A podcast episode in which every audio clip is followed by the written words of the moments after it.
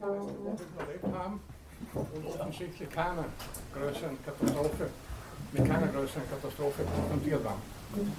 Ich habe zum ersten Mal einen ganz groben Überblick gegeben über das Thema Katastrophen und Krisen, das uns hier beschäftigt, noch beschäftigen wird.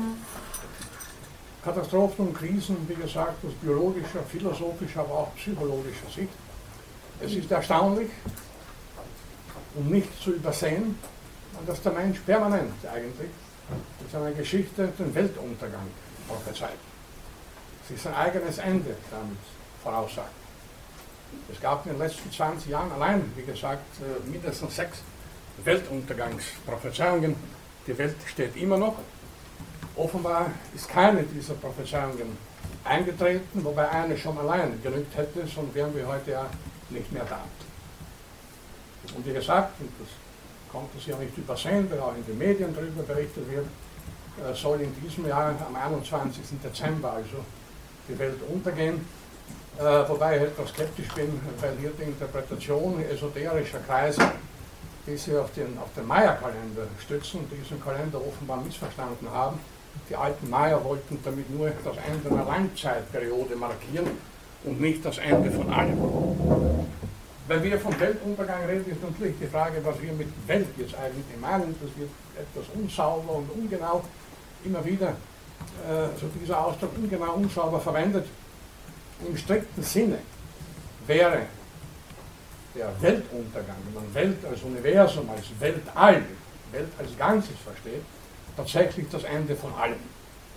Der Untergang des Universums, der uns, wie Kosmologen, Physiker, Astronomen, uns zu verstehen geben, irgendwann einmal bevorsteht. Das heißt uns nicht mehr. Es dürfte einige Milliarden Jahre vergehen, äh, bis dieser Kosmos oder die ganze Welt tatsächlich so untergeht, äh, wie er irgendwann, äh, wenn die Urknalltheorie stimmt, vor circa 12 Milliarden Jahren aus dem Nichts entstanden ist. Gut, darüber brauchen wir uns keine Gedanken zu machen, das liegt so weit vor uns, dass wir es mit Sicherheit nicht erleben werden und dann auch nicht überleben würden. Es ist interessant, dass in den diversen Kulturen, wir kommen ja immer wieder im Laufe der Vorlesung auf Beispiele zu sprechen, dass es überall, in praktisch allen Kulturen, Ideen vom Weltuntergang gibt. Das ist gewissermaßen eine anthropologische oder kulturhistorische Konstante. Dass aber die Idee des Weltuntergangs meistens gleichzeitig die Idee eines Neubeginns signalisiert. Ja, wir haben ja zuletzt einmal schon von der biblischen Sintflut Sintflut oder Sündflut gesprochen, auf die wir heute noch zurückkommen werden.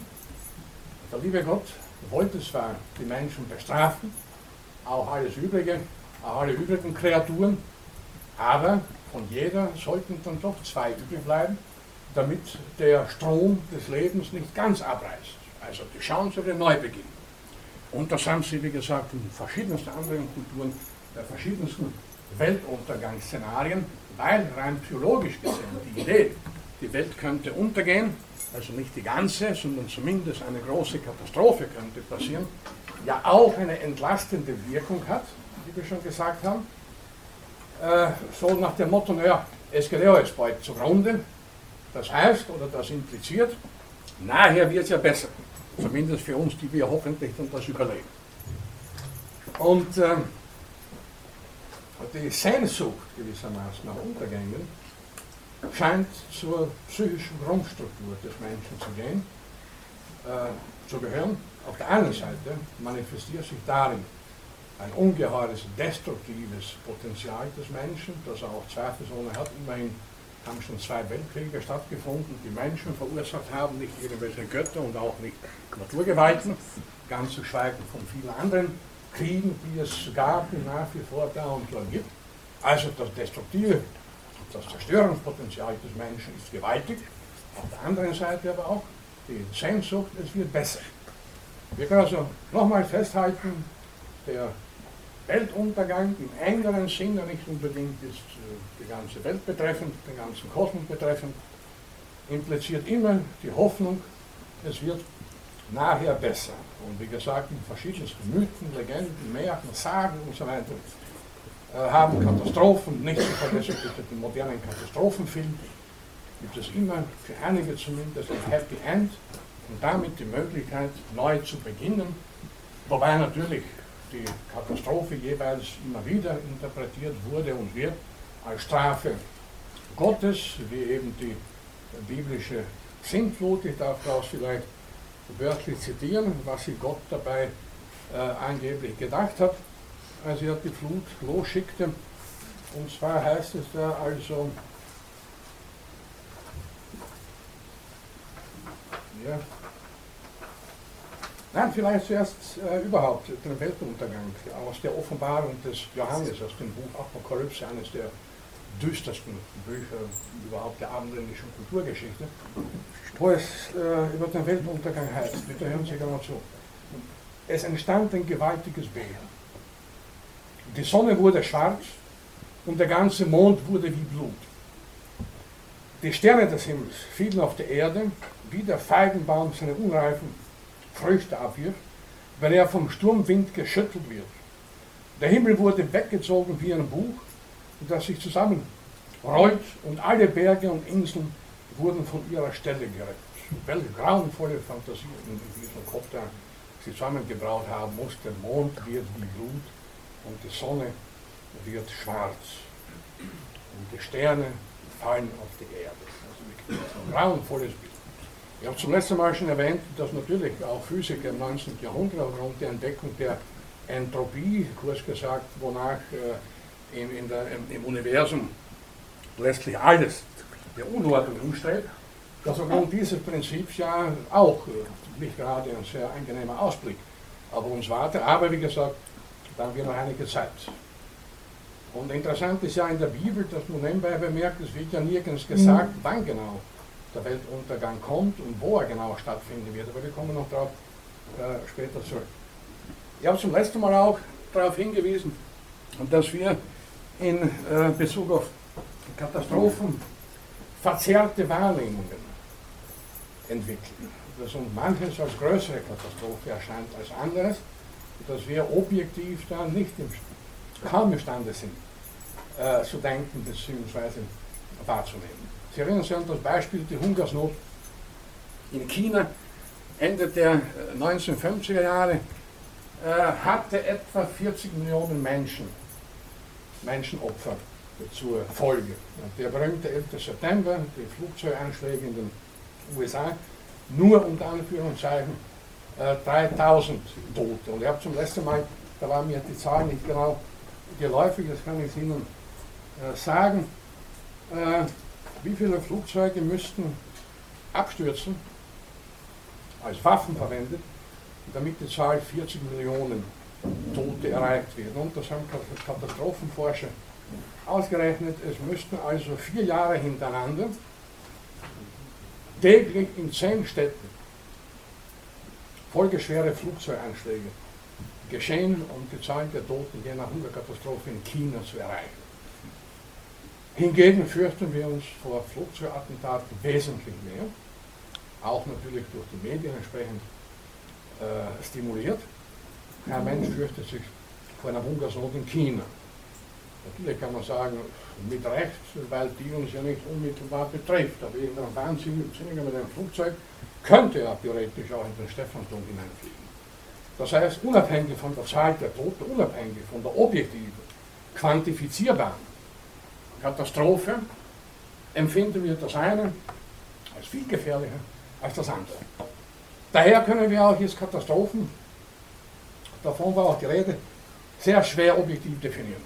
Ganz allgemein werden Sie in diverse Lexika und so weiter etwa die Definition finden, eine Katastrophe ist ein Ereignis, äh, dem eine signifikante Anzahl von Lebewesen zu Opfer fallen, vor allem Menschen. Was nun signifikant heißt, ob das 20 sind, 200, 2000, 200.000, das kann man drüber natürlich streiten. Von Krisen haben wir gesprochen, Krisen sind kritische Zustände, Abweichungen von gewissen, in Anführungszeichen, äh, harmonischen Zuständen, die natürlich auf die eine oder andere Seite sich auswirken können. Das heißt, ein kritischer Zustand eines Patienten etwa kann dazu führen, dass er wieder gesund wird oder eben auch nicht.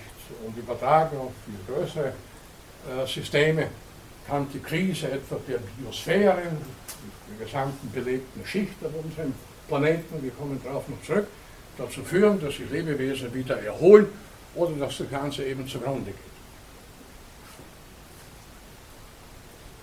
Nochmal zu den Flutkatastrophen, wo ich ja vorhin schon angesetzt habe. Äh, die bekannteste ist, wie gesagt, die biblische Sündflut, Sünd, also Sintflut oder Sündflut, weil da ja die Sünde des Menschen gerecht werden sollte. Aber es gab eine Reihe anderer Flutkatastrophen, Szenarien, Legenden, Mythen über Fluten. Im Gilgamesch-Epos ist zwar nicht nur, aber auch von einer Flut die Rede. Äh, Gilgamesch-Epos in Mesopotamien, eines der ältesten schriftlichen Zeugnisse der Menschheit. In der griechischen Mythologie überliefert von dem römischen Schriftsteller Ovid, äh, hat Zeus, nicht, der, den die Menschen erzürnt haben, auch eine Flut für Menschen geschickt und nur ein Paar hat, interessant, eine Analogie zu, zum biblischen Sintflutbericht, ein Paar hat nur überlebt, also wieder ein, wieder ein Neubeginn. Dann haben sie, um das zu ergänzen, als viertes Beispiel noch äh, die isländische äh, Edda, also eine Sammlung isländischer äh, Sagen und Legenden, wo es etwa heißt, schwarz wird die Sonne, der Erde sinkt ins Meer, vom Himmel schwinken die heiteren Sterne, Glutwirbel umwühlen den allnährenden Weltenbaum. Die heiße Lohe bedeckt den Himmel, sie sieht auftauchen zum anderen Male aus dem Wasser die Erde und wieder grünen. Die Fluten fallen, darüber fliegt der Aar, also der Adler, der auf dem Felsen nach Fischen weidet. Bitte, wer einen Adler auf Felsen Fische finden konnte, ist eine andere Frage, aber solche Berichte haben eben nicht den Charakter naturwissenschaftlicher Zeugnisse oder historischer Berichte. Das braucht man sich nicht weiter zu beunruhigen. Interessant ist nur, dass auch hier wieder ein Vogel eine Rolle spielt, der Adler. In der Bibel bei der Sintflut war es die Taube. Die, also nach dem biblischen Bericht, soll damals es 40 Tage lang geregnet haben und 150 weitere Tage soll die Flut gestiegen sein. Das muss schon gewaltig gewesen sein. Und, haben, und, und, dann kam eine Taube mit einem Zweig im Schnabel und signalisierte dann ja, das Land und alles war wieder gerettet. Die Arche Noah, nicht wahr, ist ja längst zum, zum Symbol geworden, nicht nur bei der Rettung vor Überflutungen, überhaupt bei der Rettung vor Katastrophen.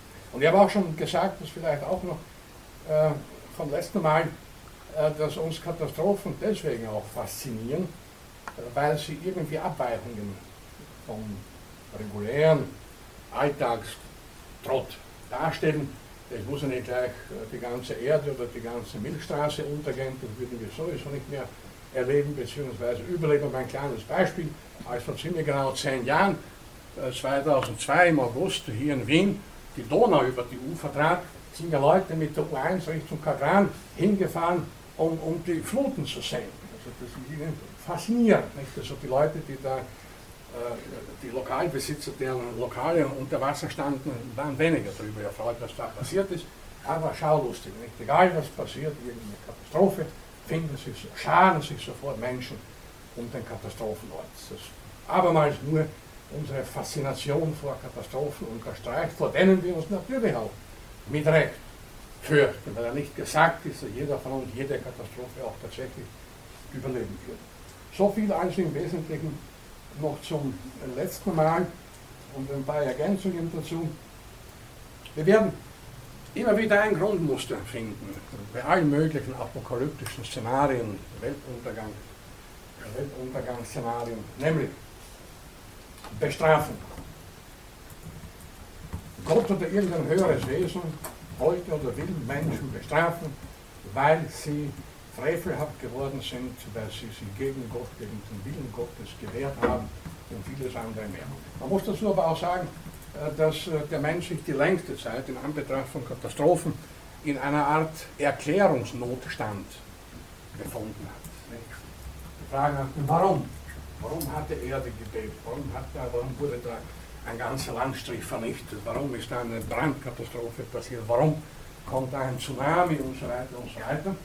Und nachdem man, das liegt auch in unserer Psyche gewissermaßen begründet, nachdem der Mensch eben dazu neigt, überall irgendeinen Sinn zu finden, zu suchen und zu finden, kommt es eigentlich nicht weiter überraschend, dass längste Zeit man dachte, ja, es muss auch eine Katastrophe irgendeinen Sinn haben, zumal den Sinn der Bestrafung, damit die Menschen da wieder besser werden, sich moralisch besser verhalten und vieles andere mehr. Das wiederum impliziert den Gedanken, dass der gesamte Kosmos letzten Endes irgendeinen Sinn hat. Denn sonst wäre ja jede Katastrophe auch sinnlos. In heutiger naturwissenschaftlicher Überzeugung können wir dem Kosmos keinen Sinn abgewinnen und einzelne Naturkatastrophen genauso wenig.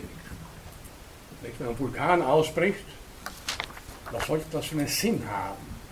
Und da steckt ja auch keine Absicht dahinter. Der Vulkan bricht ja nicht aus, weil er ausbrechen will, weil er ein paar Dörfer da bedecken will mit Glut und Asche, der kann gar nicht anders, der bricht halt aus. Oder bei einem Erdbeben ist auch niemand dahinter, der sagt, so, jetzt gehen wir dorthin zerstören wir New Orleans oder, oder San Francisco oder irgendwas. Im nächsten Jahr gehen wir dann nach Südamerika und zerstören halt Peru, damit wir wissen, mit wem sie es hier zu tun haben. Nein, da ist keine Absicht dahinter, das passiert einfach. Und deswegen, es mögen ja viele ungerecht finden, dass Katastrophen, gleiche Katastrophen, am selben Ort immer wiederkehren. Nicht, dass oft Menschen in einer bestimmten Region nicht nur einmal, sondern drei, vier, fünf Jahre hintereinander jedes Jahr im Sommer von einer Überflutung betroffen sind. Nicht? Also da scheint es keine absichtsvolle Gerechtigkeit zu geben, dass da jemand sagt, jetzt haben wir voriges Jahr in San Francisco, in San Francisco äh, gewütet, heuer gehen wir nach Hawaii, lasst uns die Kalifornier in Ruhe. Nein, es kann jederzeit und jeden Ort immer wieder die gleiche Katastrophe passieren. Das können wir verstehen und nachvollziehen, wenn es eben keinen keine sinnvolle Ordnung im gesamten Universum gibt und wenn hinter den diversen Katastrophen der Natur, Naturkatastrophen und sonstigen technischen Katastrophen eben keine Absicht steckt. Das passiert eben aufgrund unterschiedlichster Naturgesetze. Dass unsere Erde ein unruhiger Planet ist, ist ja fast schon trivial, aber da brodelt es überall und hin und wieder kommt halt Lava und so weiter hervor. Und ein Vulkan bricht aus, ein Erdbeben findet statt, ein Tsunami, und vieles andere mehr. Wir müssen also damit leben, dass Katastrophen einfach Begleiterscheinungen der Natur sind. Es hat immer Naturkatastrophen gegeben, wir werden noch in die Geschichte weit zurückgehen und im Detail uns verschiedene Katastrophen vergegenwärtigen. Es wurden vielfach unzählige Organismenarten zerstört aufgrund gewaltiger Naturkatastrophen. Und seit es Menschen gibt, vor allem mit ihrer Technologie, gibt es noch immer wieder technische Katastrophen, die einerseits bedingt sein können durch äh, Naturkatastrophen. Denkt das hier an Fukushima. Der Tsunami hat ein Reaktorunglück verursacht, das sonst vielleicht wahrscheinlich nicht passiert wäre. Aber es kann eine technische Katastrophe auch für sich stattfinden, aufgrund menschlichen Versagens, aufgrund technischer Defekte. Nichts in dieser Welt ist letzten Endes perfekt. Ich glaube, irgendetwas könnte in der Technik wirklich perfekt funktionieren, ohne jemals, ohne dass jemals irgendeine Panne auftritt, ist natürlich naiv. Es kann immer irgendetwas Unvorhergesehenes passieren. Denkt sich an die chaotischen Systeme, die ich auch zum letzten Mal erwähnt habe. Oder wie Bert Brecht in einem berühmten Ausspruch gesagt hat, äh, Ordnung ist dort, wo nichts ist, ist eine Mangelerscheinung. Also eigentlich ist die Unordnung in dieser Welt äh, die Regel und nicht die Ausnahme.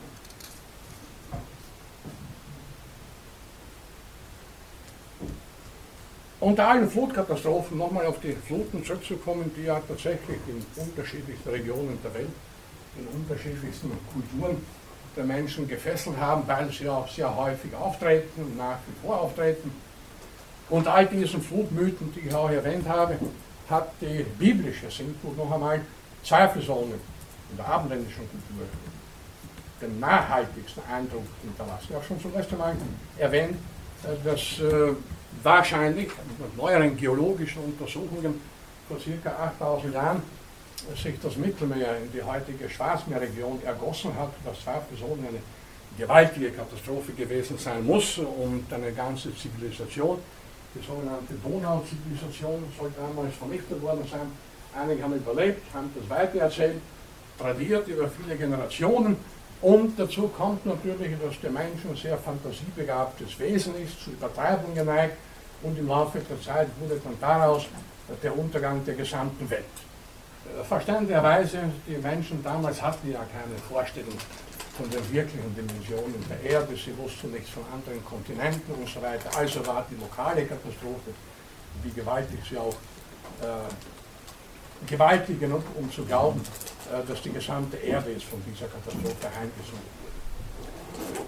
In den neuzeitlichen Naturwissenschaften, hier muss man als Hintergrund sich immer vergegenwärtigen, dass die abendländische Philosophie und die abendländischen Naturwissenschaften die längste Zeit äh, von, vom christlichen Bild dominiert waren. Dass die Philosophie und wie gesagt die Naturwissenschaften bis, bis zum 17., 18., 18., 18. Jahrhundert hinein wesentlich äh, sich dem christlichen Weltbild einfügt.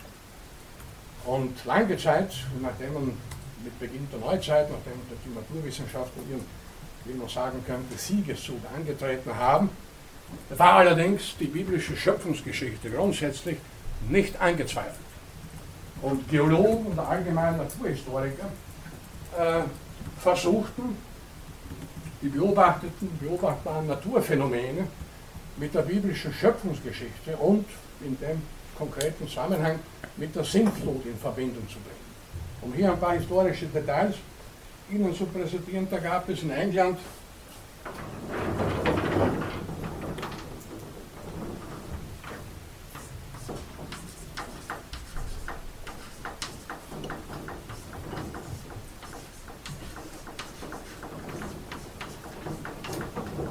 Burnett, ein Theologe und nebenbei Naturforscher. Man muss auch da geistesgeschichtlich sich vergegenwärtigen, dass lange Zeit, nicht nur in England, viele Naturforscher, Naturhistoriker, hauptberuflich Theologen waren, Pfarrer, Landpfarrer und genug Zeit hatten, sich mit Naturphänomenen nebenbei zu beschäftigen. Thomas Burnett, also, der hat im 17. Jahrhundert gelebt, äh, Vorläufer der heutigen Geologie, versuchte allerdings noch äh, alle geologischen Phänomene, die ihm zugänglich waren, mit der biblischen Sintflut in Verbindung zu bringen und kam zu dem Schluss, dass die Erde in ihrer heutigen Gestalt, Erdoberfläche, überhaupt die Erdkugel, ein Überrest der Sintflut ist. Nun, so abwegig ist die Überlegung ja eigentlich gar nicht, wenn man bedenkt, wie man heute auch weiß, dass die Erde zu fast drei Viertel mit Wasser bedeckt ist. Ja, da kann man schon verstehen, auch wenn der alte Burnett das nicht so genau wusste, aber er wusste, dass das Wasser einen beträchtlichen Teil der Erdoberfläche annimmt, dann kann man schon verstehen, dass er dachte, na gut, das Wasser ist eigentlich der Sintflut, das war der Ursprung von allem und was da übrig geblieben ist, die Kontinente und Inseln, nicht wahr, das sind halt mehr oder weniger kümmerliche Reste dieser großen biblischen Katastrophen. Es gab neben Burnett eine ganze Reihe von Naturforschern, wie gesagt, zum Teil auch hauptberuflich Theologen, beispielsweise dem Schweizer äh, Jakob Scheuchzer,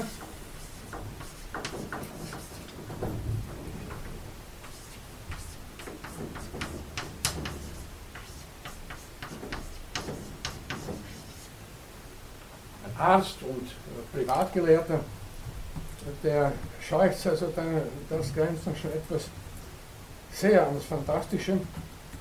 Ähm,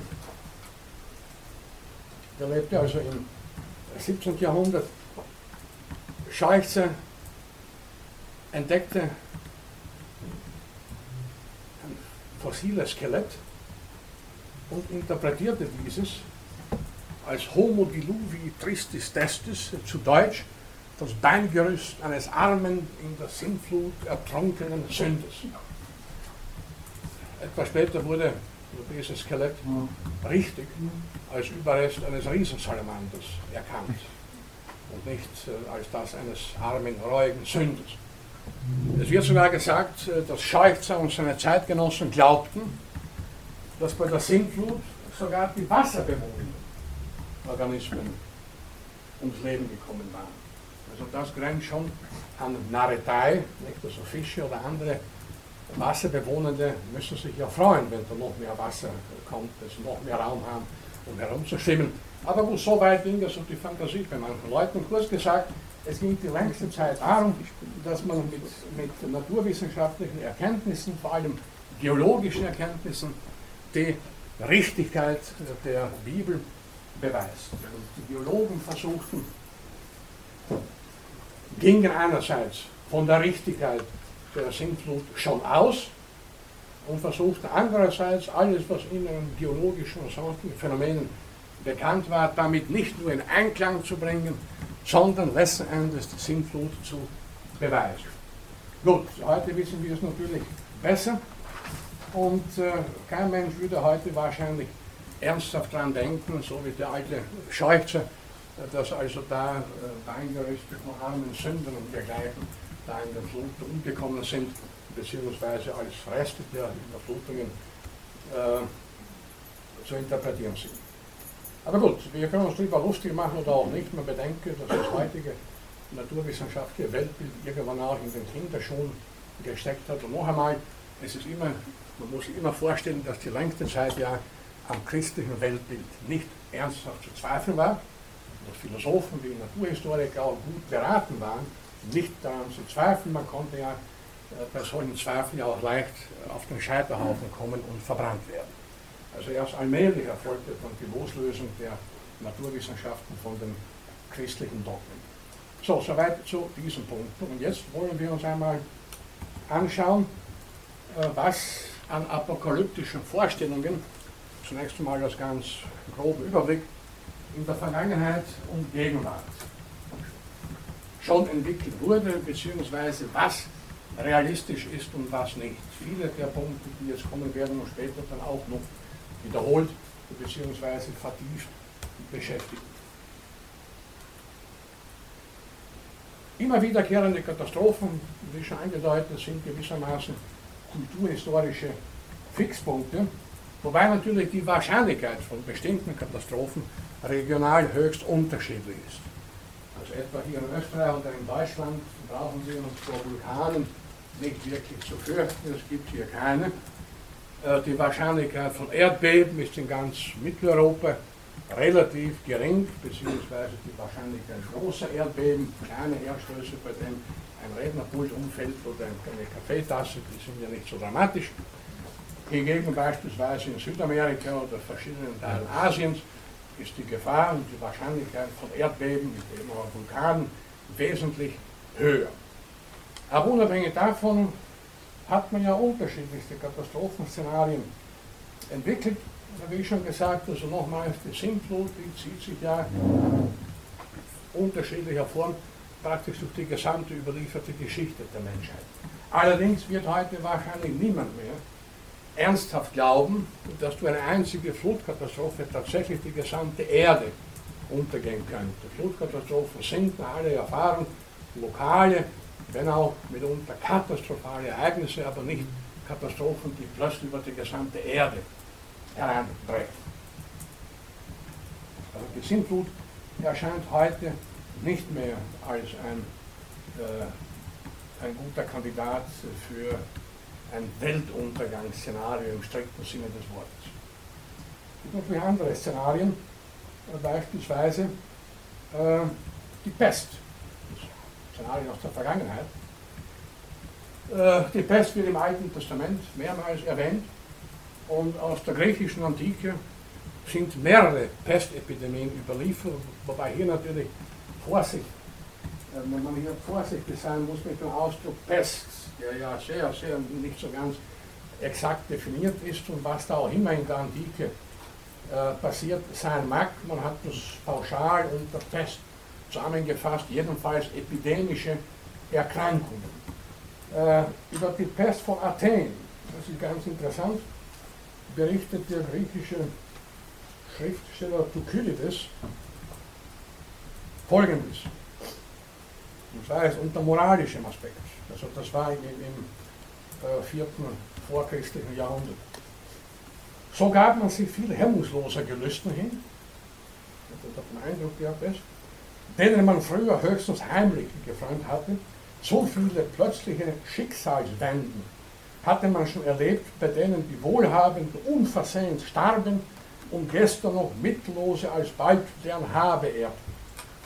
Daher strebten die Leute nach raschen Befriedigungen, suchten den Genuss, denn sie selber, wie auch ihr Vermögen, waren in ihren Augen ohne jedes Morgen. Und hier haben Sie den interessanten psychologischen Aspekt gewissermaßen, die entlastende Wirkung einer Katastrophe. Hier also der Pest, es ist fast alles möglich und was soll ich mich da um irgendwas noch kümmern, was soll ich mich da noch etwas aufregen? Äh, ich überlebe ja den morgigen Tag vielleicht nicht mehr, also äh, Ausschweifungen und so weiter. Äh, das hat der alte Thukydides ganz treffend beschrieben. Äh, das bestätigt wieder die psychische Struktur äh, des Menschen in Zeiten der Krise, in Zeiten der Katastrophe. Fallen unterschiedliche Hemmungen, geben sich Menschen verschiedenen unmoralischen und Anführungszeichen Dingen hin, weil alles egal ist. Weil keiner weiß, wo morgen überhaupt noch, noch erlebt. Warum soll er heute dann noch irgendwie sich in Askese üben oder irgendwelche moralischen Regeln und so weiter äh, berücksichtigen bzw. befolgen? Also die Pest, wie gesagt, ist in der Antike schon ein durchaus reales äh, Endzeitszenario. Auch damals wussten ja die Menschen nicht, dass die Erde wesentlich größer ist als die äh, antike Welt. Und so wurde die Pest durchaus eben schon damals als eine Art Endzeitvision wahrgenommen. Aber ganz schlimm kam es im Mittelalter in Europa, und zwar die große Pest in der Zeit zwischen 1347 und 1352, der sogenannte Schwarze Tod. So bezeichnet deswegen, weil die Menschen, die daran erkrankten, äh, schwärzliche Flecken auf der, auf der Haut bekommen haben. Also diese große Pest im Mittelalter hat sich in alle Geschichtsbücher als eine der größten Katastrophen, eine der größten Epidemien der Menschheit eingraviert, verständlicherweise. Es kann heute kein Mensch mehr genau sagen, wie viele Menschen damals der Pest in diesen Jahren zum Opfer gefallen sind. Aber man schätzt, und das ist wohl realistisch, dass in Europa ganze Landstriche entvölkert wurden und das letzten Endes nach dem Jahr 1352 äh, Europa, von der Bevölkerung Europas noch zwei Drittel, vielleicht nur die Hälfte übrig geblieben war. Also ein gewaltiger demografischer Einschnitt. Man muss sich das vergegenwärtigen, nicht wahr? Im Mittelalter wiederum auch die Erklärung, der Erklärungsnotstand. Da bricht plötzlich, und über Jahre hinweg dauert das, eine Epidemie aus, der die Menschen völlig hilflos ausgeliefert waren. Die Pest verbreitete sich wahrscheinlich von der Schwarzmeerregion aus mit Schiffen praktisch über den gesamten Kontinent. Und Menschen, die einmal in der Pest erkrankten, starben oft binnen weniger Tage oder gar binnen weniger Stunden. Kein Mensch wusste irgendein Mittel dagegen. Es gab weder Antibiotika noch sonst irgendwelche medizinischen Möglichkeiten, die Pest zu bekämpfen. Man schuf damals sogenannte Pesthäuser, das darf man nicht verwechseln mit modernen Krankenhäusern oder Spitälern, die der Behandlung von Kranken dienen, sondern die Pesthäuser dienten primär dazu, die Erkrankten wegzuschaffen, gewissermaßen äh, unter Quarantäne zu stellen, damit sie nicht noch mehr Menschen anstecken. Also es muss tatsächlich eine gewaltige Katastrophe gewesen sein und es ist kein Wunder, dass die Menschen die auch als eine Art Apokalypse wahrgenommen haben. Und im Wesentlichen, das wir wieder bei dem alten Grundmuster, wurde ja die Pest auch lange Zeit interpretiert als eine Geißel Gottes, eine Strafe Gottes, nicht wahr? Wiederum haben sich Menschen offenbar versündigt und diesmal schickt er ihnen halt nicht die Flut, sondern halt die Pest.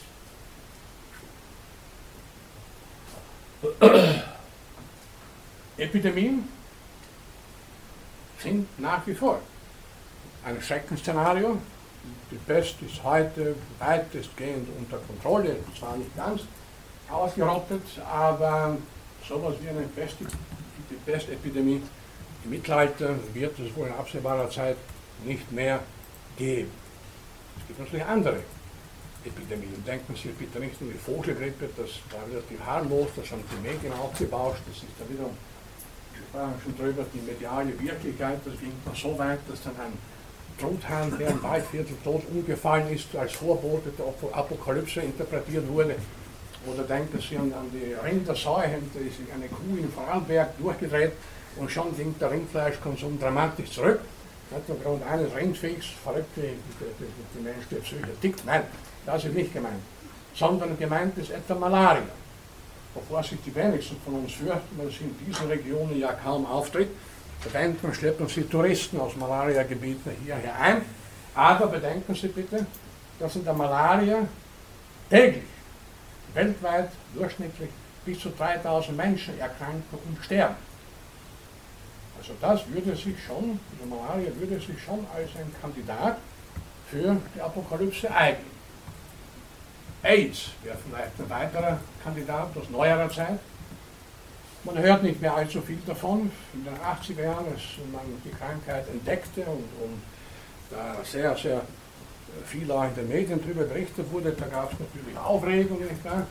Heutzutage regt AIDS kaum noch jemanden wirklich auf. Es wird darüber nicht mehr berichtet, obwohl natürlich nach wie vor die Zahl der AIDS-Erkrankten, die Zahl ist nicht auswendig, aber sie ist vielen afrikanischen Ländern gewaltig hoch. Manche afrikanische Länder äh, sind bis zu 40 oder 50 Prozent von AIDS äh, unter Anführungszeichen verseucht.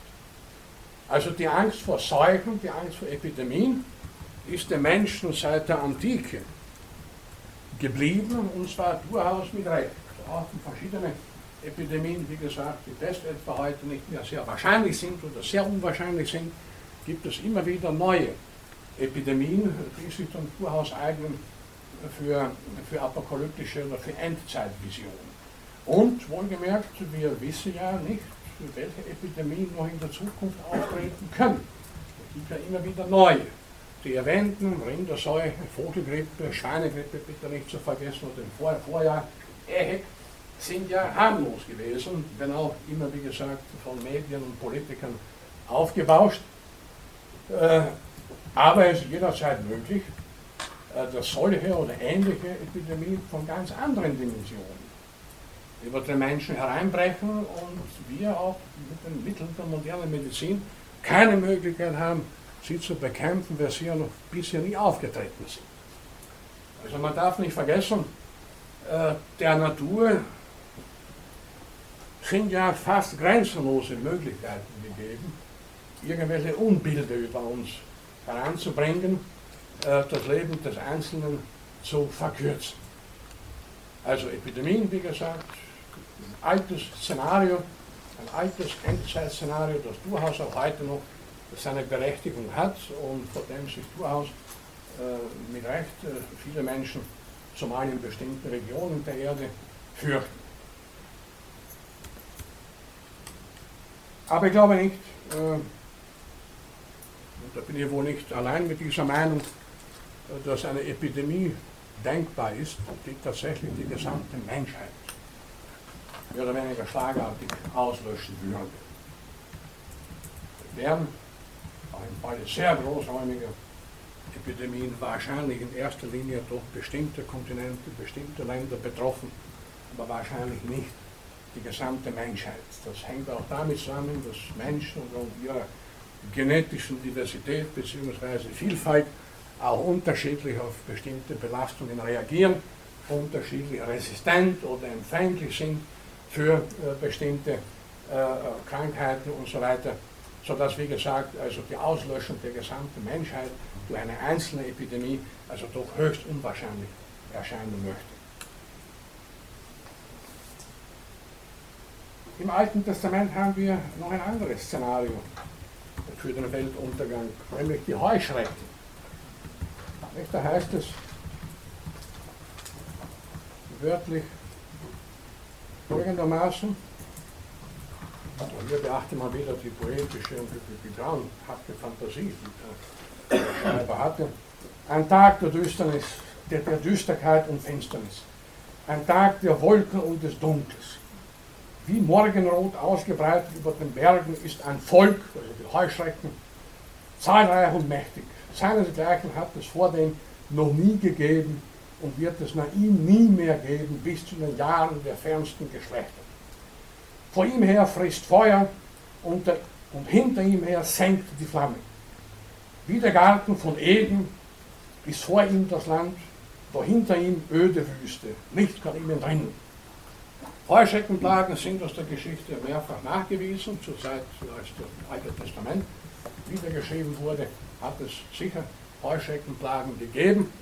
Äh, da muss man nicht sich an irgendwelche mythischen Weltbilder klammern, weil ja auch heute noch in bestimmten Regionen der Erde, Asien, Australien, immer wieder Heuschrecken massenhaft auftreten mit Milliarden Individuen und dann tatsächlich ganze Ernten äh, zerstören und auffressen. Also Heuschreckenplagen sind auch gewissermaßen eine kulturhistorische Konstante, die immer wieder aufgetreten, immer wieder aufgetreten, treten nach wie vor auf.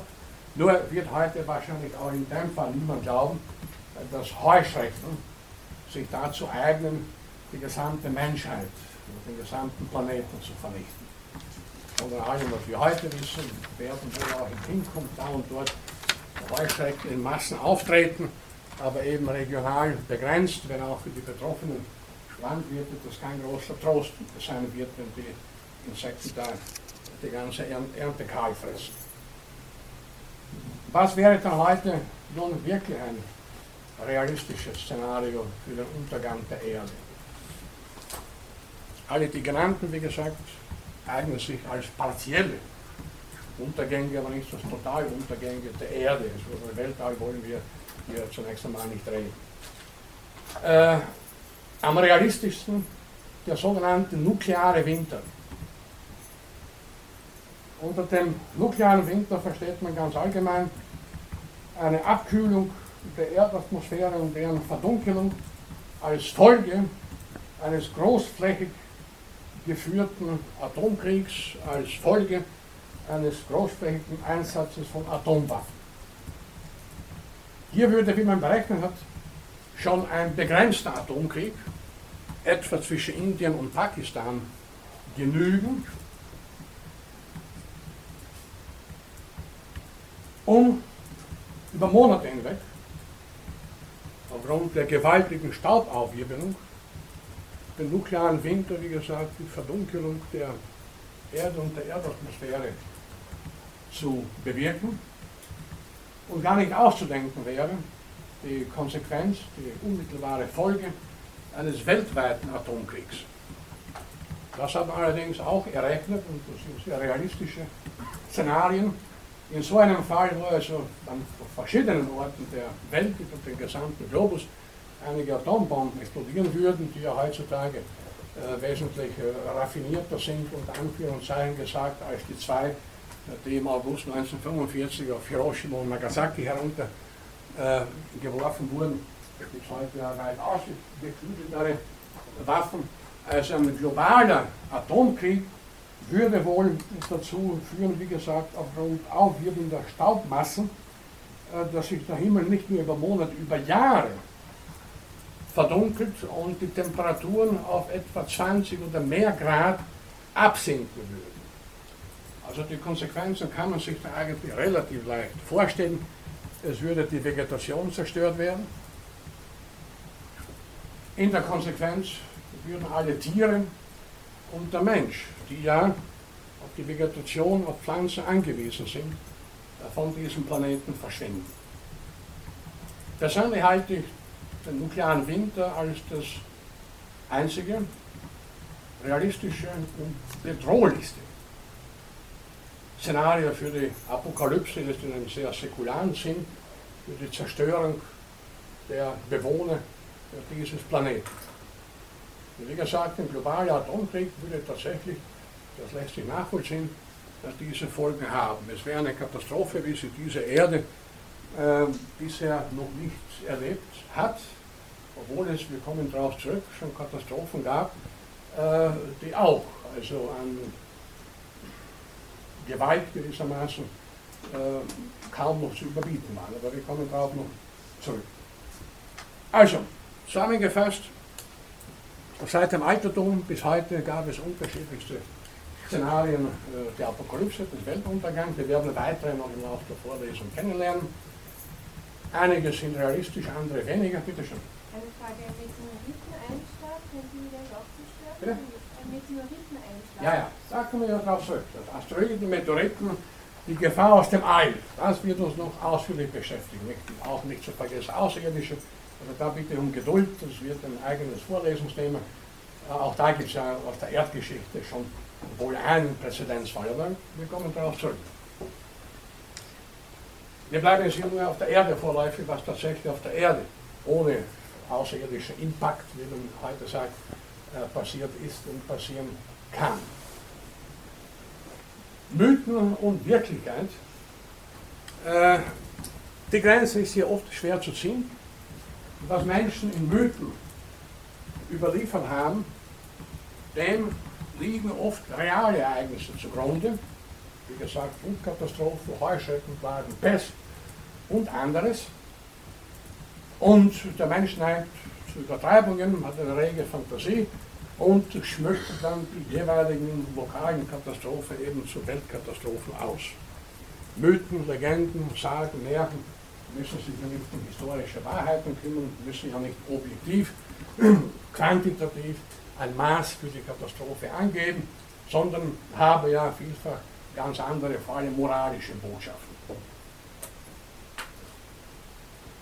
Vor den vielen in Mythen stilisierten Katastrophen früherer Zeiten müssen wir uns heute nicht mehr so, jedenfalls nicht mit dem Ausmaß fürchten wie Menschen früherer Zeiten, aber wie schon gesagt, eine weltweite Epidemie ist nach wie vor möglich, die vielleicht nicht die gesamte Menschheit, wahrscheinlich nicht die gesamte Menschheit ausrotten würde, aber doch zu ganz empfindlichen demografischen Anschnitten führen würde.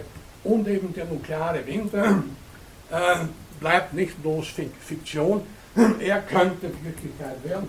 Man darf nicht vergessen, es gibt auf diesem Planeten nach wie vor genug wahnsinnige Diktatoren und kranke Hirne, äh, denen jederzeit alles zuzutrauen ist. Ja, und die auch nicht an die Konsequenzen denken, wenn sie da unter einem sprichwörtlichen Klopf äh, oder wirklichen Klopf drücken und dann die halbe Erde in die Luft fliegt. Das heißt also, wenn man jetzt auch die äh, politische Seite des Problems im Auge behält und wie gesagt sich vor Augen führt, dass in verschiedenen Ländern Wahnsinnige herrschen und die auch Zugang haben zu hochgefährlichen nuklearen Waffen, dann ist so ein Szenario leider nicht ganz auszuschließen. Und hier schon haben wir einen ganz wichtigen Aspekt, auf den wir später noch darauf zurückkommen werden, äh, dass Katastrophen ja nicht einfach über uns hereinbrechen, wie das in der Vergangenheit und Gegenwart immer der Fall ist, Erdbeben, Vulkanausbrüche und so weiter und so weiter, sondern dass hier nun und zum ersten Mal in der Geschichte der Erde, seit, seit äh, ca. 4,6 Milliarden Jahren, eine einzige, eine einzelne Kreatur, eine einzelne Spezies, der Mensch, eine Katastrophe auslösen kann, die sich als sehr gut, sehr gut eignet für eine Endzeitvision bzw. eine Apokalypse im Sinne der Zerstörung der Erde bzw. ihrer Bewohner. Das ist eine einmalige Situation. In der gesamten Erdgeschichte, in der gesamten Evolutionsgeschichte auch des Menschen, der auch die längste Zeit diese Möglichkeiten, diese technologischen Möglichkeiten ja nicht zur Verfügung hat. Das heißt, wir müssen schon an dieser Stelle uns neben den erwähnten Naturkatastrophen und den erwähnten technischen Katastrophen, die niemand beabsichtigt, eine dritte Kategorie von Katastrophen vergegenwärtigen, nämlich die Katastrophe Mensch, der eben ja schon, wie gesagt, zwei Weltkriege geführt hat, der, denen insgesamt etwa 100 Millionen Menschen zu Opfer gefallen sind, allerorts, wie allerorts gibt es ja immer wieder neue Kriege, äh, wenn auch lokal begrenzt.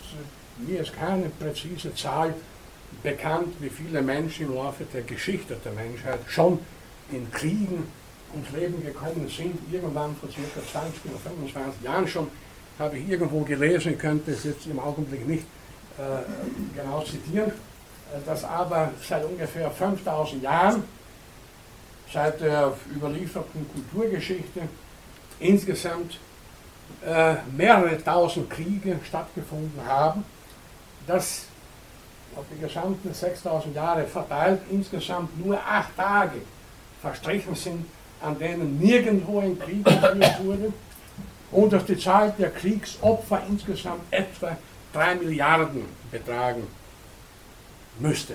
Ich schaue noch nach, Zum nächsten Mal kann ich Ihnen vielleicht genauere Zahlen nennen, aber ungefähr so, ganz falsch liege ich damit nicht, wurde das eben schon vor Jahren errechnet. Und so wundert es nicht, oder so sollte es nicht wundern, wenn eben auch weiterhin äh, der Mensch hier als einer der größten Gefahren äh, sich für sich selber gewährt. Wie wahrscheinlich die Gefahr aus dem Weltall sind, auf die wir uns zurückkommen werden, ist eine andere Frage. Aber wir haben hier auf der Erde die Möglichkeit, ja, die Katastrophe selber herbeizuführen. Das ist etwas zynisch, ironisch, zynisch gesagt. Äh, da werden ständig Weltuntergänge prophezeit, dann kommen sie doch nicht. Ja, der Mensch hätte jederzeit die Möglichkeit, den Weltuntergang nicht nur zu prophezeien, sondern auch herbeizuführen. Damit das nicht so lang dauert. Wie Thomas Bernhard, den ich zum letzten Mal zitiert habe, sagt. Und vielleicht muss man das ja auch beschwören, weil von selber dauert es ein bisschen zu lang. Ja, der Mensch hätte diese Möglichkeit, den Weltuntergang nicht nur herbeizubeschwören, sondern auch herbeizuführen. Also Weltuntergang ist nicht Welt als Kosmos verstanden, sondern Untergang der Erde bzw. ihrer Bewohner. Ja, das würde uns ja genügen. Wir brauchen ja nicht Explosionen da im Weltall als Bedrohung wahrzunehmen. Äh, das Verschwinden allen Lebens auf der Erde würde ja als eine nicht nur Vision, sondern als eine gewaltige Katastrophe durchaus genügen. Die Möglichkeit, wie gesagt, dazu haben wir. Gut, nach diesem ganz kurzen Überblick äh, darüber, äh, was so als Katastrophenszenarien schon entwickelt wurde und was mehr oder weniger realistisch ist, was noch sein könnte, gehen wir jetzt wieder in die Geschichte zurück. Ich habe vorhin also schon Biologen Böhme, Scheuze zitiert und habe gesagt, dass man sich lange Zeit vor allem mit der Sintflut und dem Beweis der Sintflut durch die Geologie beschäftigt hat. Im 18. Jahrhundert dann wurde es interessant, äh, dann begann allmählich drauf zu kommen, dass Fossilien, das, der Ausdruck muss jetzt hier eingeführt werden, als, also Fossilien sind nicht einfach Versteinerungen, Fossilien sind alle Überreste ausgestorbener Lebewesen, das können auch Knie- oder Fraßspuren sein, es gibt etwa auch Kotballen, die fossil überliefert sind, da gibt es eine eigene, nebenbei gesagt, paläontologische Spezialdisziplin, die Paläoskatologie, die beschäftigt sich also mit fossilen Exkrementen. Das ist alles Mögliche, gibt es, wie Sie sehen. Äh, also jedenfalls Spuren untergegangenen Lebens gibt es sehr viele und unter der Sammelbezeichnung Fossilien sind also diese Spuren einstiger Welten äh, bekannt. Es war der französische Paläontologe Cuvier, Georges Cuvier,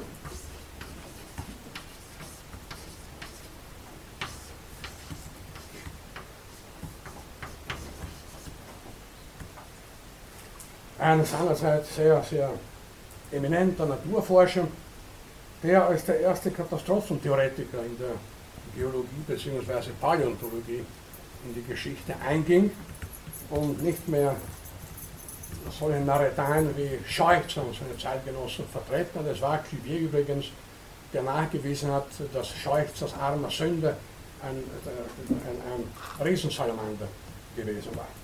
Ja, Cuvier lebte zwischen 1769 und 1832 und fand im Pariser Becken verschiedene Fossilien in unterschiedlichen Erdschichten und stellte fest, dass diese Fossilien in unterschiedlichen Erdschichten auch unterschiedliche Faunen dokumentieren. Das muss also so folgerte er durchaus richtig in den Zeiten, Zeitepochen, wie die Stratigraphie belegt, verschiedene Lebewesen gegeben haben, die heute ausgestorben sind. Und er meinte, dass dieses Aussterben als Folge von Katastrophen passiert ist. Interessanterweise hat als Paläont einer der Begründer der Paläontologie glaubte aber noch nicht an die Evolution und den Wandel der Organismenarten im Laufe der Zeit. Und die Veränderung der Organismen im Laufe der Zeit. Und sah daher zwischen früheren und späteren Fossilien keine Verbindungslinie. Er konnte sich also nicht wirklich vorstellen, äh, dass da heutige Arten aus früheren hervorgegangen sind, wie das die moderne Evolutionstheorie gewissermaßen trivialerweise voraussetzt, sondern für Cuvier waren die Fossilien, das waren Folgen von Katastrophen, die also immer wieder äh, in der Erdgeschichte stattgefunden haben, womit er nicht Unrecht hatte, aber wie gesagt, er war ein Gegner der Evolutionstheorie und äh, daher sah er keine Verbindung zwischen den untergegangenen Faunen, wie wir das heutzutage durchaus sehen. Es gibt zwar, wir kommen darauf zurück, Unmengen von ausgestorbenen Lebewesen, aber der Strom gewissermaßen der Evolution wurde nie unterbrochen. Es ging irgendwie immer weiter. Das für Cuvier waren das Katastrophen ein für alle Mal wurde eine bestimmte Fauna ausgelöscht, dann kam eine neue und so weiter. Inwieweit Cuvier nebenbei gesagt auch noch, obwohl das zu seiner Zeit durchaus üblich, noch üblich war, äh, seine Katastrophentheorie mit der biblischen Schöpfungsgeschichte, zumal der Sintflut, in Einklang bringen wollte, vermag ich nicht ganz zu sagen. Tatsache war, er war ein sehr konservativ denkender Mensch, auch politisch sehr konservativ. Und es könnte also durchaus sein, dass auch daher seine Gegnerschaft äh, zur Evolution, gegen Evolution bzw. Evolutionstheorie kam. Wie dem auch sei. Ein anderer Geologe, äh, der Engländer Charles Lyell,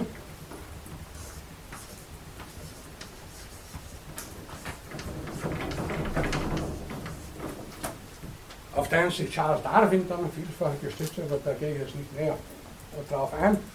Charles Lyell widersprach Cuvier ganz entschieden. Lyell lebte von 1797 bis 1835. Das nur, Sie müssen diese Zahlen sich nicht merken. Ich weiß ja auch nicht auswendig, das ist sicher kein Prüfungsstoff, aber ich erwähne das nur als Hintergrund, damit Sie wissen, wovon der, von welcher Zeit die Rede ist. Lyon gilt als einer der Begründer der modernen historischen Geologie und führte das Prinzip der einheitlich wirkenden Kräfte ein. Oder auch das Prinzip der, das Aktualitätsprinzip. Ein heute in der historischen Geologie, in der Paläontologie, in der Evolutionsforschung unverzichtbares methodologisches Prinzip, nämlich was in der Gegenwart gilt, muss auch für die Vergangenheit Gültigkeit haben. Ein sehr simples Prinzip, was besagt ist. Wenn wir heute beispielsweise durch entsprechende langfristige Windeinwirkung und so weiter eine Bodenerosion beobachten können, dann dürfen wir schließen, dass in früheren Zeiten, vor 5000, vor 5 Millionen, vor 5 Millionen Jahren, unter ähnlichen Bedingungen, Windeinflüssen und so weiter, abermals eine Bodenerosion stattgefunden hat. Das heißt, bestimmte Naturgesetze, nicht nur die Bodenerosion, verschiedenste Naturgesetze müssen zu allen Zeiten, seit der Erde steht, ihre Gültigkeit gehabt haben. Wenn also zum Beispiel heutzutage bei einer Flutkatastrophe so und so viele Lebewesen vernichtet werden, dann muss man davon ausgehen, dass in früheren Zeiten genauso gewesen sein wie heute. Wenn heute ein Vulkan ausbricht, dann kann man davon ausgehen, in früheren Zeiten hatte das dieselbe Ursache wie heute und auch dieselbe Wirkung. Also Prinzip der Einheiten wirkenden Kräfte. Es gibt bestimmte Naturgesetze, die wirken durch die gesamte Erdgeschichte und können nicht unterbrochen werden durch irgendwelche Katastrophen oder irgendetwas, sondern verursachen allenfalls immer wieder neue Katastrophen. Das hier als ein kurzer historischer, wissenschaftshistorischer Einschnitt. Nun, äh, ja, das geht sich heute noch gut aus. In dem Sinne, wie also Cuvier sich Katastrophen vorstellte, wonach es keine Verbindung, wie gesagt, zwischen den heute lebenden und früheren Organismenarten gab, in dem Sinne stellen wir uns Katastrophen in der Erdgeschichte heute nicht mehr vor.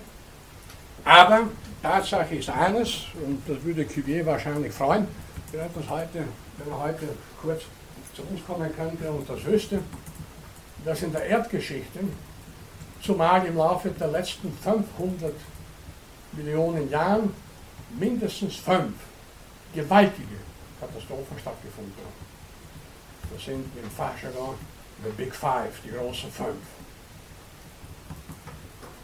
Nun, wir wissen natürlich zunächst einmal, äh, dass Individuen sterblich sind, eine schmerzhafte Erfahrung, die wir alle haben.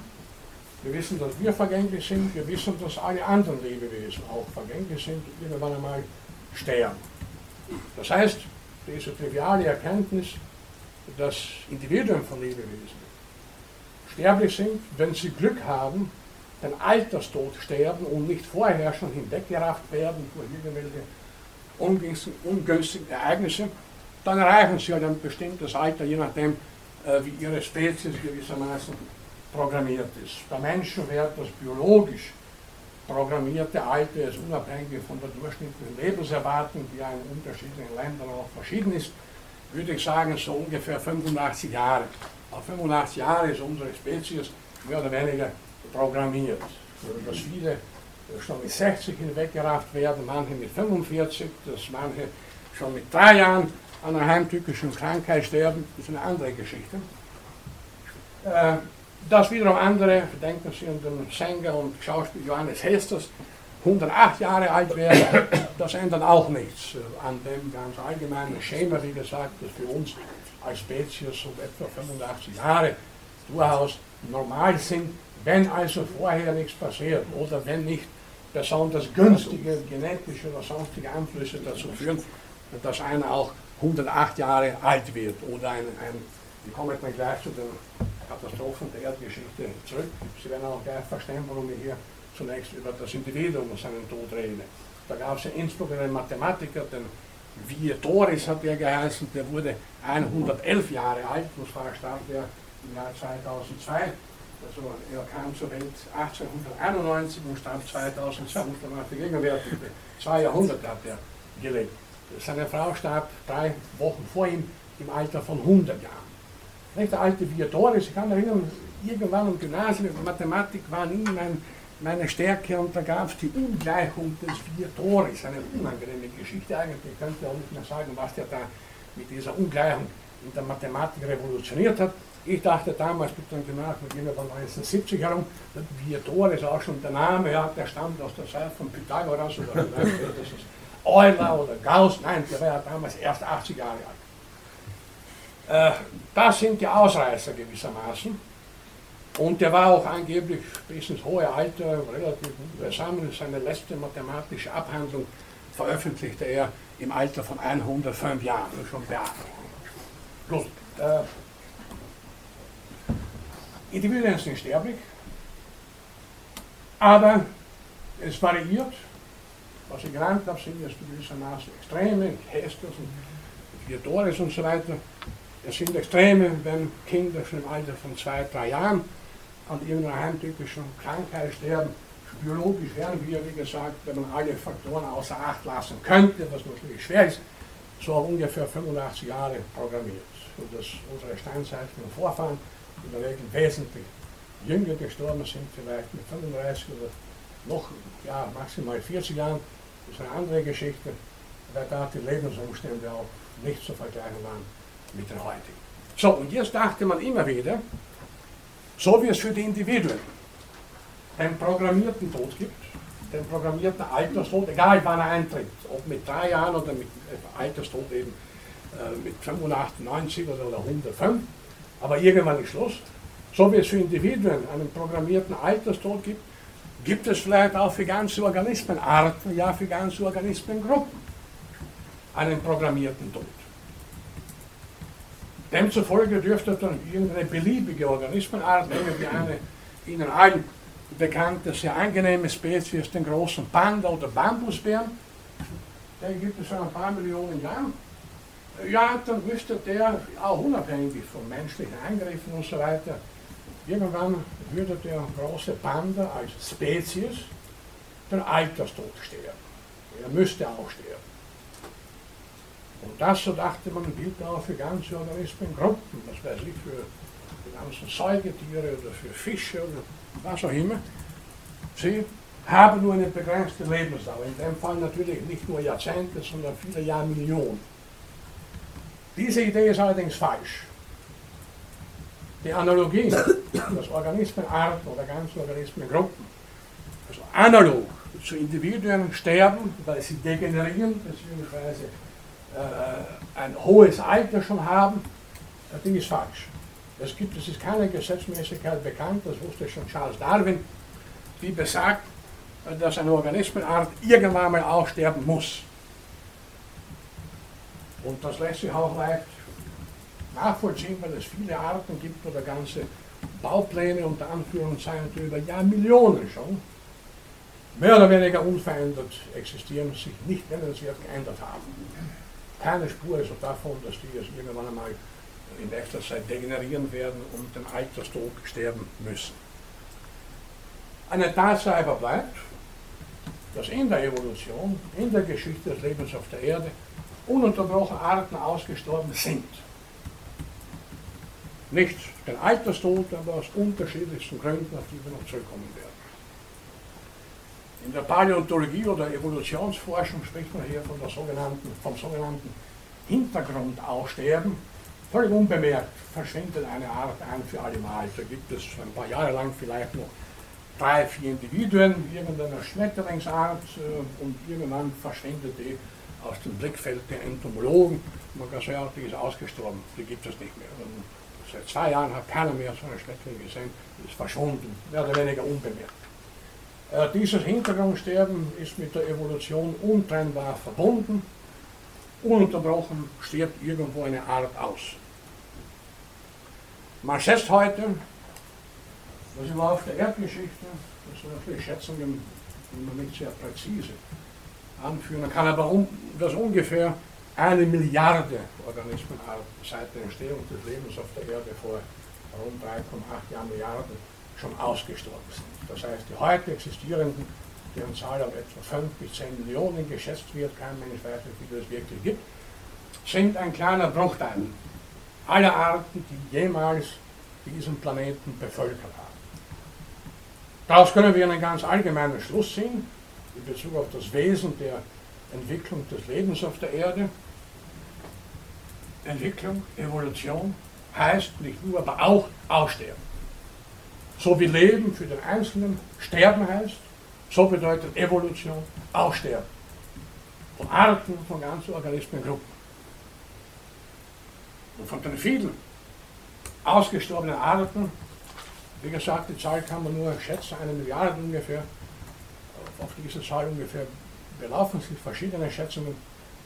Äh, es ist ja nur ein Bruchteil der Organismenarten, die einst gelebt haben, fossil überliefert immer wieder bei den Fossilien, die Wahrscheinlichkeit, dass irgendein Fuchs, der heute im Wienerwald verendet, fossil überliefert wird, und da sind in den 500.000 Jahren Paläontologen in Klosterneuburg ausgraben, ist äußerst gering. Ja, das hängt zusammen mit der Bodenbeschaffenheit, das hängt zusammen damit, dass ein Tier, wenn es verändert ist, von anderen Tieren aufgefressen wird, dass seine Teile irgendwohin verschleppt werden, und so weiter und so weiter. Das hängt von, von Wettereinflüssen, von klimatischen Einflüssen ab. Also, dass ein Lebewesen, ein Individuum fossil erhalten bleibt, ist sehr unwahrscheinlich. Daher sind, obwohl ihre Zahl gewaltig ist, äh, die Zahl der Fossilien, die heute als Reste einstiger Lebewesen zur Verfügung stehen, nur ein winziger Ausschnitt aller Arten oder der Überreste aller Arten, die je gelebt haben, von denen es, wie gesagt, von vielen überhaupt keine Überreste gibt. Das betrifft vor allem auch sogenannte die wirbellosen Tiere, die über wenige oder kaum Hartteile verfügen, die nicht fossilisierbar sind. Weichteile, irgendein Galert oder irgendein Schleim sind ja nicht fossilisierbar. Nicht wahr? Und solche gab es sicher unzählige. Wir wissen nichts von ihnen. Aber aus der Zeit der Fossilien, die man kennt, kann man hochrechnen, wie viele es wohl insgesamt gewesen sein werden, wie viele Arten insgesamt gelebt haben werden eine düstere Geschichte gewissermaßen, nicht wahr? Also da entstehen ständig Arten, aber es verschwinden ständig Arten.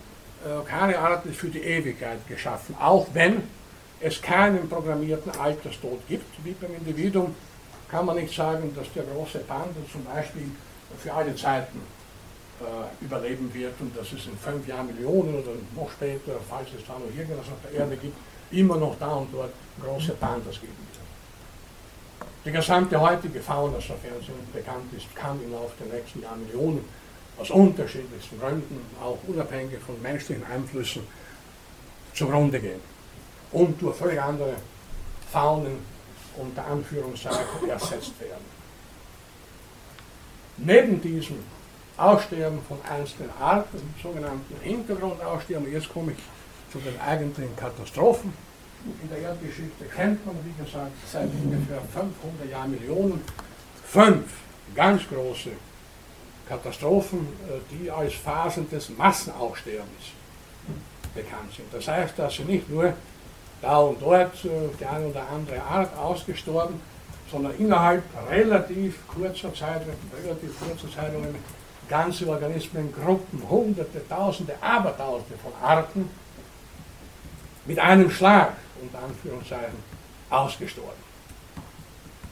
Also Phasen des Massenaussterbens. Es gab, wie gesagt, auf der Erde in den letzten 500 Millionen Jahren fünf.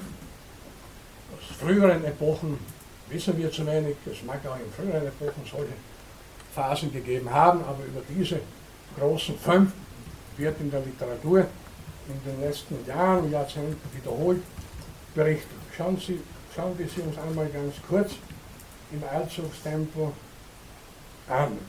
Die erste dieser Katastrophen des Massenaussterbens ereignete sich vor etwa 440 Millionen Jahren und vernichtete viele Arten meeresbewohnender, wirbelloser, wirbelloser Tiere aus Gruppen wie Armfüßer und so weiter, das müssen Sie sich nicht im Detail merken, sowie vor allem Teile riffbildender Fauna. Die nächste, die zweite Katastrophe ließ eigentlich nach erdgeschichtlichen Zeitmaßstäben nicht mal lange auf sich warten und vernichtete rund 80 Millionen Jahre später abermals zahlreiche, vor allem Marine, also Meeresbewohner.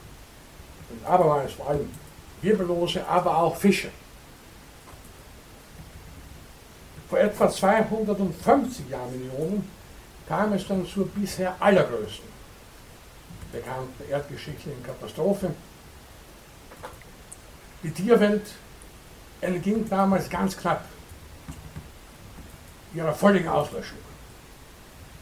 Nach verschiedenen Berechnungen und Schätzungen sind damals 85 oder noch mehr Prozent aller Tierarten auf diesem Planeten ausgestorben. Also vor circa 250 Millionen Jahren. Da starben etwa die Panzerfische zur Gänze aus, viele Amphibien, Insekten und so weiter wurden dramatisch reduziert. Also das Leben wäre, bildhaft gesagt, damals fast ausgeblutet. Aber das passierte nicht ganz. Nach weiteren 14 Millionen Jahren, also etwa 210 Millionen Jahren, kam dann die nächste Katastrophe und da geriet die Tierwelt wieder etwas in Bedrängnis. Wiederum starben zahlreiche marine Wirbellose, dass da immer wieder Marine vorkommen, darf es nicht wundern, ein beträchtlicher Teil äh, des Lebens äh, spielt sich im Meer ab. Die Ozeane und die Meere bilden die unterschiedlichsten Tiergruppen. Äh, es gibt nur wenige Tierklassen oder Tierstämme, die keine Vertreter im Meer haben. Also daher ist bei all diesen Aussterbewellen sind immer wieder natürlich marine Organismen, vor allem Tiere, Tierarten betroffen gewesen. Aber nicht nur Marinearten starben damals aus, wiederum auch Amphibien und Reptilien, sowohl in den Meeren als auch auf dem Festland. So, das waren jetzt vier. Diese Katastrophe erstmal wieder zu fünften, die Sie alle relativ gut oder sehr gut kennen müssen. Das ist die Katastrophe vor ungefähr 65 Millionen Jahren. Sie alle kennen sie deswegen, weil damals die Dinosaurier ausgestorben sind. Nicht nur, auch andere, Wirbellose Tiere sind damals ausgestorben, aber die Dinosaurier sind natürlich die spektakulärsten. Und es ist kein Wunder, äh, dass diese Phase, diese bisher letzte Phase des großen Massenaussterbens auch am relativ besten dokumentiert ist, beziehungsweise Paläontologen, Evolutionstheoretiker ganz besonders in ihren Bann zieht und interessiert nicht nur Paläontologen und Evolutionstheoretiker, auch Filmemacher, nicht nur Jurassic Park, wenn Sie etwa dran denken, und vieles mehr. Saurier, Dinosaurier, wirklich Schreckensechsen. Da geht eine Faszination aus. Es gibt heute wohl kaum ein fünfjähriges Kind, das nicht zungenbrecherische Namen wie Triceratops oder Tyrannosaurus oder äh, äh Allosaurus oder Atlantosaurus aussprechen kann. Zum Teil gewaltige, gigantische Formen, äh, denen da irgendetwas, wir kommen darauf zurück, damals den Garaus gemacht haben muss. Nebenbei gesagt, äh, die Saurier waren nicht nur so spektakuläre Formen wie den Tyrannosaurus und so weiter vertreten, viele von ihnen, wenn nicht die meisten, waren relativ kleine Formen.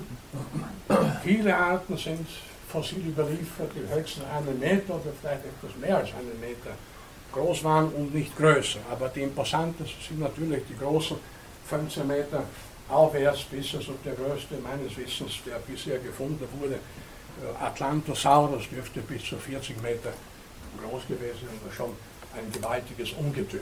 Übrigens, wir werden darauf noch zurückkommen, aber hier schon äh, Dinosaurier Schreckensechse in der gesamten Kulturgeschichte haben sie lange vor der Entdeckung der Dinosaurier, diese Entdeckung erfolgte erst im 19. Jahrhundert, haben sie das Bild von Drachen, feuerspeienden Reptilien oder auch Mischwesen zusammengefügt aus verschiedenen Tieren, Chimären gewissermaßen.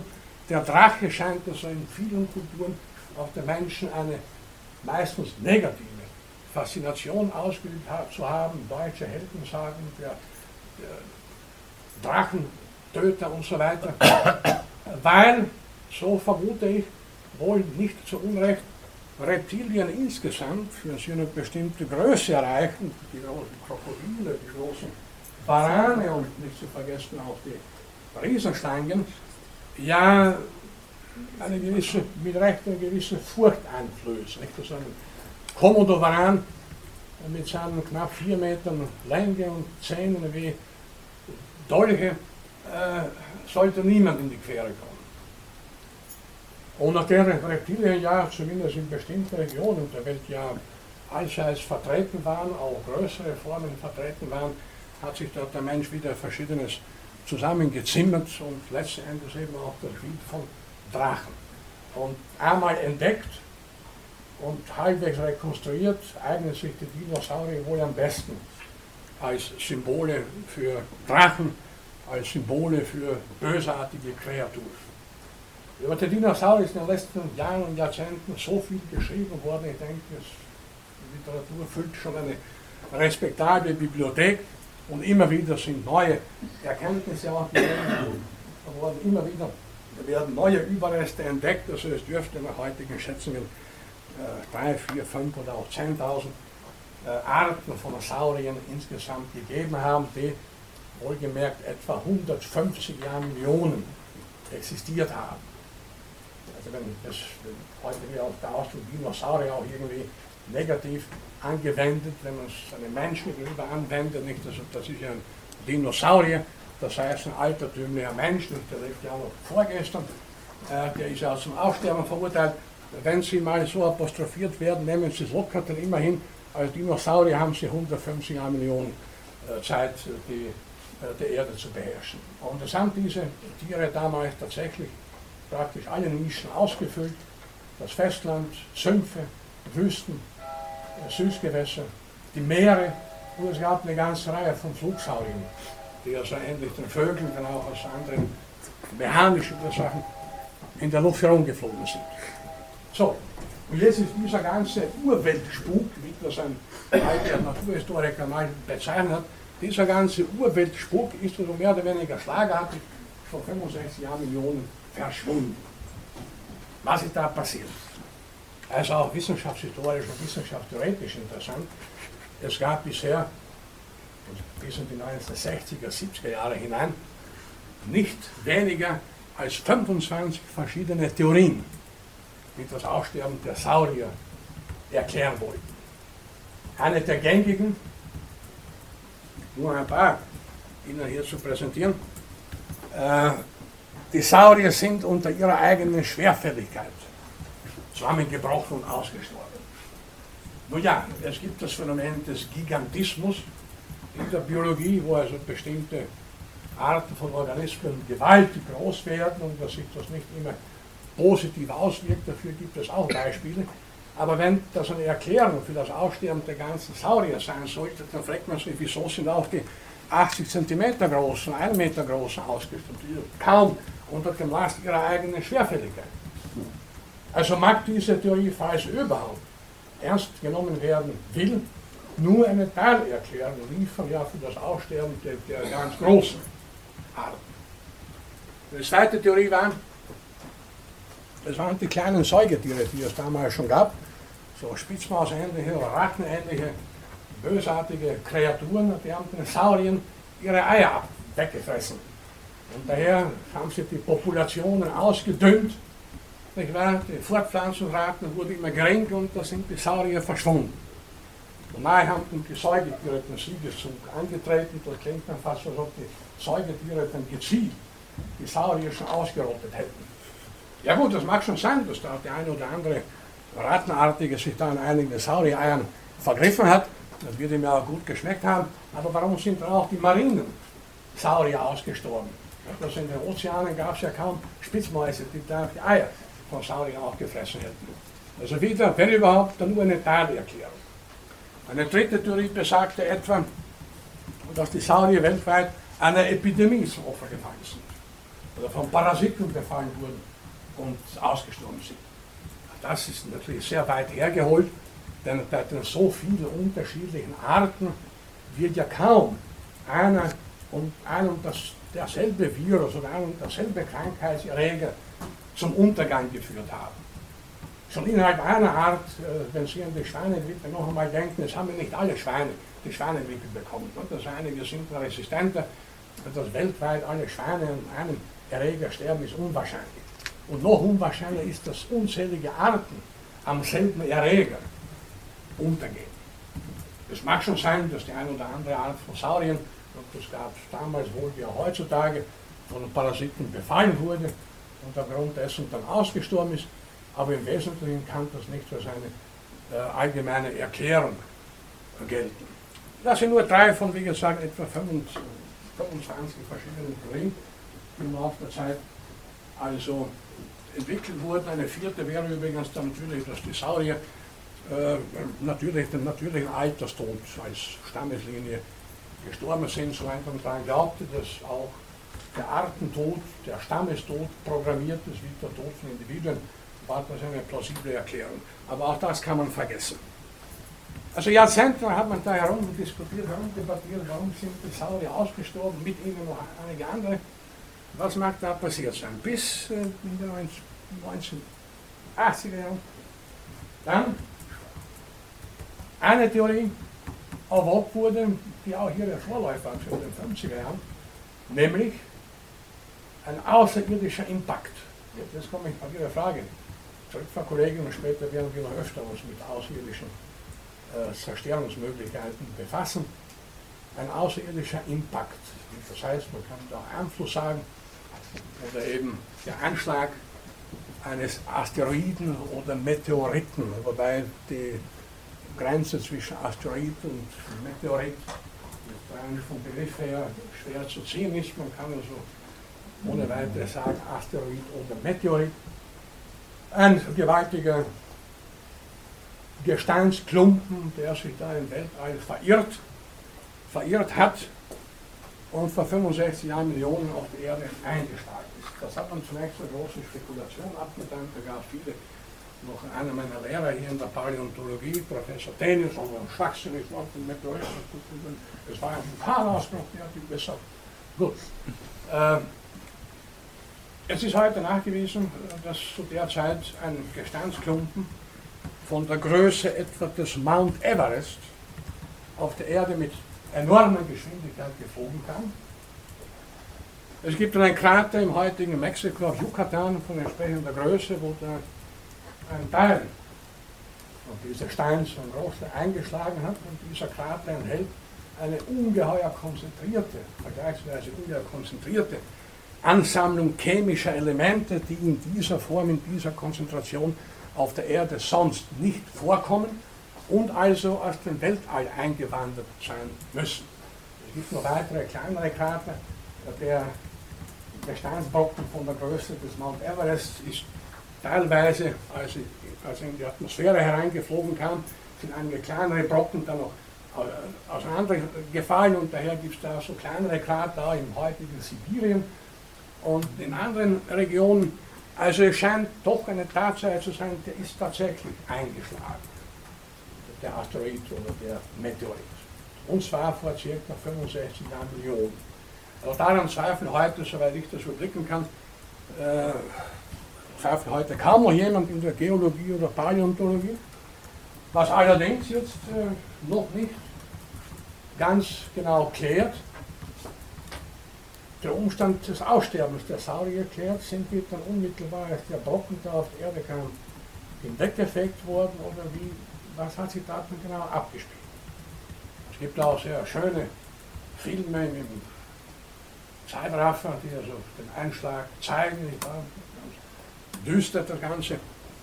Ähm, als dieser Gesteinsbrocken auf der Erde einschlug, also das wird jeder leicht nachvollziehen können, da hat er die Erde ganz kräftig durchgebeutelt, bei dieser Größe. Und was ist passiert? Eine Klimakatastrophe ungeheuren Ausmaßes, die wahrscheinlich alles übertroffen hat, was wir uns heute oder was uns heute an Katastrophenszenarien des Klimawandels vorgetragen wird. Über Jahre, Jahrzehnte, Jahrhunderte, Jahrtausende hatte sich der Himmel verdunkelt, da sind wir fast wieder bei der biblischen Apokalypse und diesmal wird das real so gewesen sein. Jahrtausende lang permanente Erdbeben, Vulkanausbrüche, ein Ascheregen, der nicht innerhalb einiger Tage oder Stunden, aber innerhalb eben langer Zeiträume dazu geführt hat, dass dann letztendlich alle Saurier ausgestorben sind. Äh, es wäre hier das Thema einer eigenen Vorlesung, jetzt noch unterschiedlichste Aspekte hier zu den Sauriern anzuführen. Das kann ich Sinn und Zweck dieser Vorlesung sein. Wir haben noch andere Katastrophen vor uns. Äh, sicher war es nicht so, wie man das vielleicht zunächst glauben mag. Also, da kommt der Gesteinsbrocken auf der Erde geflogen und um 17.30 Uhr ist er eingeschlagen und um 18.12 Uhr hat man der letzte Saurier seinen Geist ausgehaucht. So wie gesagt, das ein sehr langfristiger Prozess des Aussterbens. Die in der Paläontologie oder Evolutionsbiologie Kundigen unter Ihnen werden vielleicht jetzt fragen, Moment, schön und gut, aber wieso sind damals zum Beispiel Haie oder Skorpione stammesgeschichtlich viel älter waren, heute noch sind. Wieso blieben die unberührt? Skorpione gehören zu den ältesten landbewohnenden äh, Tieren überhaupt, meistens kleinere, eher unangenehme Zeitgenossen, die einen beißen, zwicken können. Das ist ja schwerster, wie mir ein Freund erzählt hat, der ein Skorpion in Griechenland aufgelauert ist, noch vor der Griechenland-Krise. Die sind fast unverändert. Die haben sogar schon die größte Katastrophe, die erwähnte, vor 250 Jahren. Die sind geblieben. Das sind die großen Rätsel, die in dem Zusammenhang sich auftun, wieso es bestimmte Tiergruppen gab und gibt, auch die Haie, wie gesagt, die unseren archaischsten äh, Wirbeltieren überhaupt, die scheint nichts berührt zu haben. Ja, man könnte sagen, äh, dass äh, als Prinzip gewissermaßen in der Evolution der großen Katastrophen werden in allererster Linie die sehr komplexen, etwas empfindlichen hinweggerafft. Man darf sich nämlich die Saurier nicht, wie das längste Zeit der Fall war, als dumpfe Idioten vorstellen, sondern viele von ihnen waren wahrscheinlich sehr sozial, haben Brutpflege betrieben und hätten sie auch nicht so leicht die Eier wegfressen lassen, wie man das geglaubt hat den Säugetieren, waren insgesamt nicht die dumpfen und, und verblödeten Geschöpfe, äh, die man dachte. Es gibt sogar die Diskussion, das nur nebenbei erwähnt, ob Saurier überhaupt zu den Reptilien gezählt werden sollen oder nicht eine ganz eigene Gruppe von Wirbeltieren darstellen, weil sie wohl Warmblütler gewesen sind, nicht so wie die heutigen Schlangen, Eidechse, Echsen und so weiter, Kaltblütler. Soweit so gut. Das war jedenfalls die uns am besten bekannte äh, Katastrophe der Erdgeschichte bisher. Und damit will ich gesagt haben, Katastrophen begleiten die Evolution, auch solche Katastrophen des Massenaussterbens, wenngleich in für unsere Begriffe sehr langen Perioden von vielen Jahrmillionen. Welche Ursachen dann im Einzelnen jetzt nicht nur das Aussterben der Saurier gehabt hat, sondern auch die früheren Phasen des Massenaussterbens, darüber wird heute nach wie vor viel, teils kontrovers diskutiert. Mit hoher Wahrscheinlichkeit kann man sagen, und das Thema wird uns auch später auch noch beschäftigen, aus anderen Gründen beschäftigen, äh, dass in vielen Fällen Klimakatastrophen die Auslöser des Aussterbens von, von gleich sehr vielen Arten gewesen sind. Und eins ist klar, äh, das Klima ist auf der Erde keine konstante Größe. Es hat sich beständig gewandelt. Es gab Warmzeiten, sehr heiße Perioden, Kaltzeiten. Denken Sie an die Eiszeiten, die ja erst vor kurzem gewissermaßen stattgefunden haben. Und es mag eben Klimakatastrophen großen Ausmaße gegeben haben, die dann zumindest jeweils einen beträchtlichen Teil äh, der jeweiligen Fauna und Flora vernichtet haben. Soweit ungefähr, ja, wir sind schon fast über der Zeit, wo ich heute kommen. Ich danke für Ihr Interesse und sehe Sie dann wieder heute in einer Woche.